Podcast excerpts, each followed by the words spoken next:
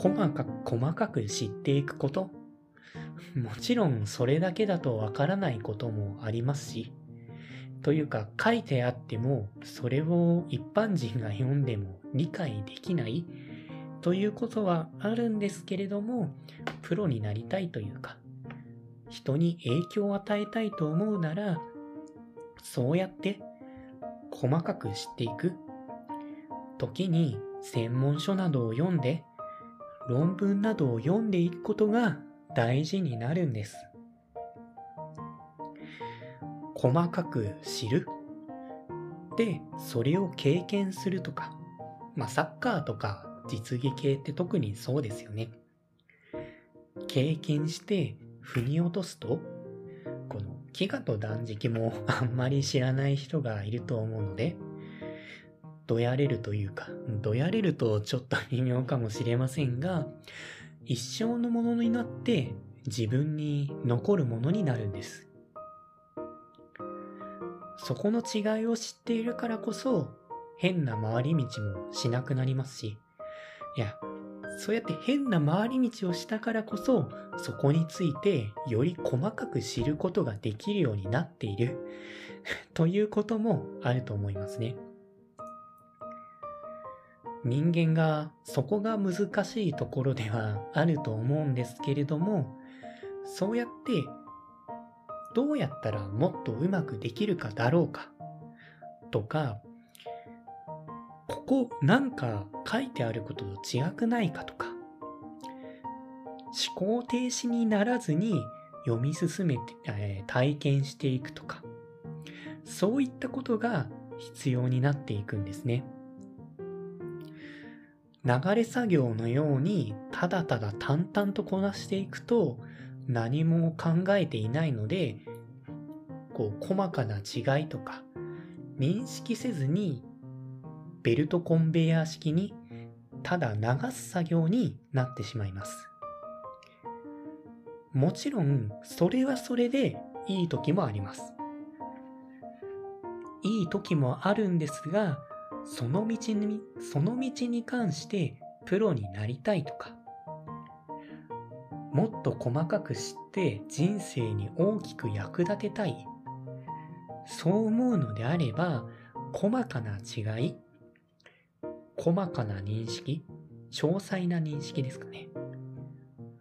といったものを知ることは、とてつもなく重要になるんです。先ほどの飢餓と断食の違いであれば、太らない体になるというか、そういったものを知るためには、そういったものを自分に対して実践していくためには、とても必要な概念になります。自分もですね、飢餓と断食を比べると、どちらかというと飢餓体質なんですよね。一時期、その先住民族の食事とかにやればきっと自分もっと良くなるって思って一日一食というのを試したことがあるんですね。でも試した結果めちゃくちゃお腹が空いてしまってもっと食べたいってずっと考えてしまってとにかくストレスだったんです。で、そのストレスが爆発して、スーパーにお菓子をめっちゃ買い込みに行って、それを1時間足らずで袋3、4袋くらい開けて食べ続けてしまう。といったような反動が来たこともあるんです。そういったこともあって、改めて飢餓とか断食について本とかいろいろ読んで調べていったところ、そもそも飢餓と断食って違うじゃないかと。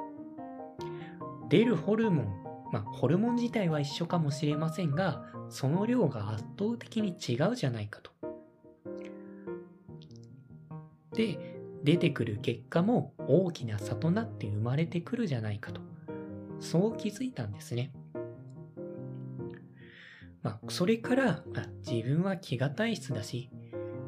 まあそもそもそんなにお菓子も食べてなかったけれども、昼食と夕食は食べないとやってられない。仕事とかにきちんと集中できるような状態にはならないなって気づいて、きち、まあ、朝食は抜くことは多いんですけれども、昼食と夕食はきちんと食べて、自分の体の状態が適切に保たれるようにしてきたんですね。この辺っていうのがまさに体質、遺伝とかによるものも結構大きいので、自分の状態を見ながらどっちがいいのかっていうのを考えたことによって、今となってはほとんど体重が変わらない状態にまでなったんです。この飢餓と断食の違い、この断食って絶対にいいだろうって思い込んで流れ作業的にやっていたならば、多分、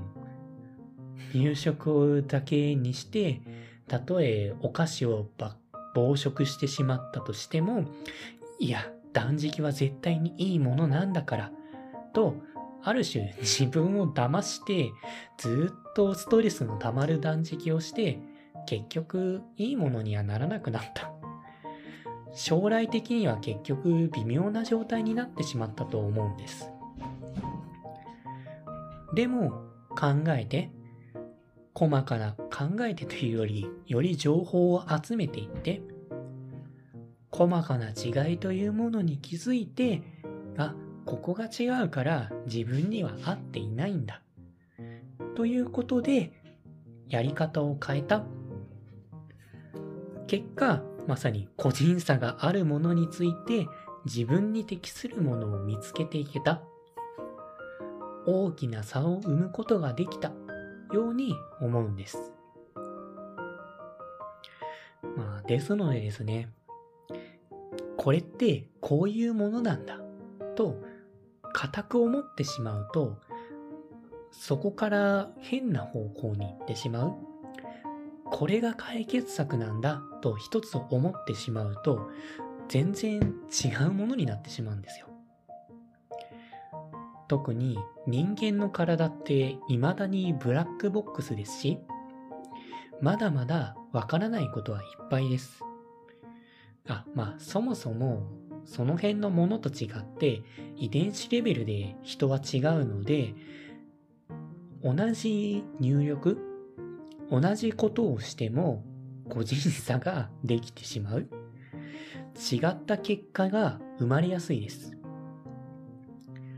人間に限らず社会だって複雑すぎて、あることをしたとしても時間という差分によって全然違った結果になり得ます。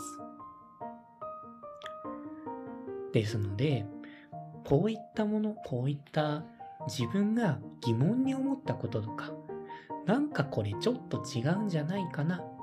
と思ったならば、もっと細かく調べてみようとか、プロになってみようとかですね。そういったことを考えると、あ、意外とここがプロになって大きな差を埋めるというか、その道の専門家になれることってあると思うんですね。まあ、ですのでですね、細かな違いが大きな差が生まれてくるものなのだと。結果がなぜか出ないな、と悩んでいるなら、どこか細かな違いが理解できていないんじゃないかと。表に出ていない裏のアリゴリズムがどこか狂ってしまっているんじゃないかと。自分の遺伝自分の体質に合っていないんじゃないか。これは健康でも人間関係でも仕事でも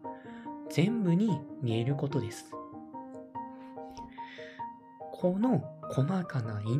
差を認識することが後々の大きな差が生まれてくる。